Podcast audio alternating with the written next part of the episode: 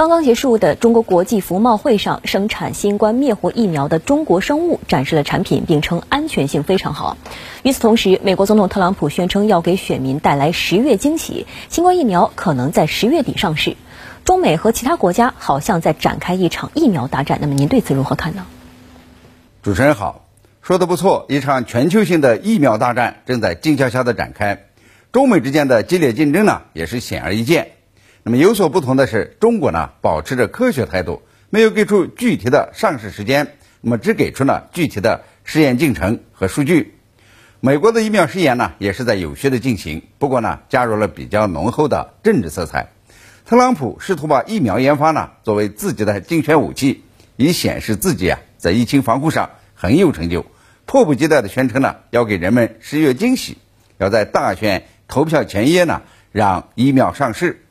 不过呢，美国传染病学者认为，这十月惊喜呢恐怕不靠谱。美国疫苗第三阶段呢在年底才完成。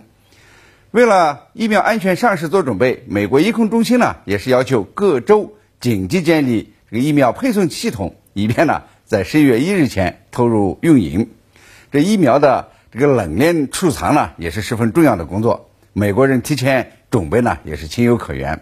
那么，按照世界卫生组织八月份的数据统计，到目前为止，全球呢大概有一百六十五种疫苗处于试验阶段，二十六种呢进入了临床试验阶段，六种呢已处于三期临床试验阶段，其中呢有三种来自中国，这个英国和美国呢分别有一款，以及还有一款呢是德国和美国联合研制的。那么可以说呢，中美呢是疫苗大战中竞争最激烈的双方。这英国制药公司阿斯利康的疫苗研发呢也是很前沿。那么今年五月份呢，美国已经花了十二亿美元预定了三亿剂，那么占产量的这个三分之一。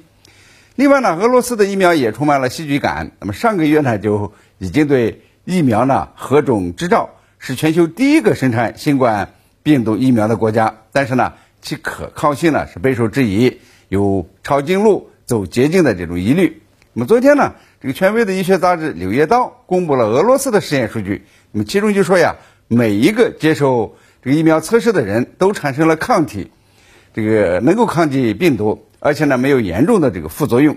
这呢为疫苗大战带来了新的烽火。但是呢，距离疫苗最终上市还是有很长的一段路要走。总之呢，这个各国呢，特别是具有全球影响力的国家，都在为新冠疫苗而苦苦鏖战呢，谁的疫苗？首先上市，谁呢就能率先拯救本国民众？谁呢就能率先恢复经济？谁呢就能夺得外交制高点？同样呢，谁的疫苗先上市，谁的疫苗更可靠，谁的疫苗产能大，那么谁呢也就能挣更多的钱。这疫苗问题呢，它既是医学的，也是政治的、外交的、经济的，甚至说呀，这个疫苗竞赛是综合国力的全面考验。嗯。有一种说法叫做疫苗民族主义，或许是引发疫苗大战的原因之一。那么您如何看待这种说法呢？我们说疫苗大战是医学的、政治的、经济的、外交的，就是说呢，这个疫苗研发的快慢、有效性与一个国家的整体发展和声誉是密切关联的。有了有效的疫苗，就能够更快的阻止新冠这个病毒的流传，就能更好的恢复正常的贸易、旅行或者是人口流动。也就呢更快的恢复经济，像美国那样后急后急的要疫苗提前上市，并且设法呢预先拿到全世界的疫苗，就是因为呢这疫情防控是迫在眉睫，那么也因此呢就呈现出明显的疫苗民族主义的倾向。各国呢首先要在本国进行有效的防控，自扫门前雪，这呢也是情理之中。那么出现疫苗民族主义，这个疫苗国家主义似乎呢也并不奇怪。但是疫苗民族主义呢，也有比较大的副作用，就是各国医学之间的这个合作呢减少了，各个研究机构呢是相互的隔绝，这个缺少交流，那么就会这个形成彼此的封闭，可能呢会影响新冠疫苗上市的速度和质量。美国退出这个世卫组织而单干，不与世界合作，就是这个疫苗民族主义淋漓尽致的这个展示。那么从各国的疫苗研发进展看呢？包括走在前沿的，已经进入三期临床试验的那六七种呢。那么在十八至六十岁的健康人身体上呢，这个疫苗似乎是安全的。但是呢，至确定安全四十二天，那之后呢就不知道了。那么对于新冠这个病毒高危人群，特别是那些超过六十岁人的六十岁的老年人，这个疫苗啊，这个是否安全也还不得而知。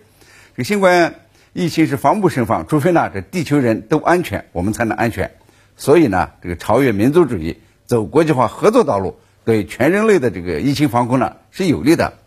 不过呢，这话说起来容易，做起来难。所以我个人认为呢，要超越这个疫苗民族主义啊，实在是有很多很多的困难。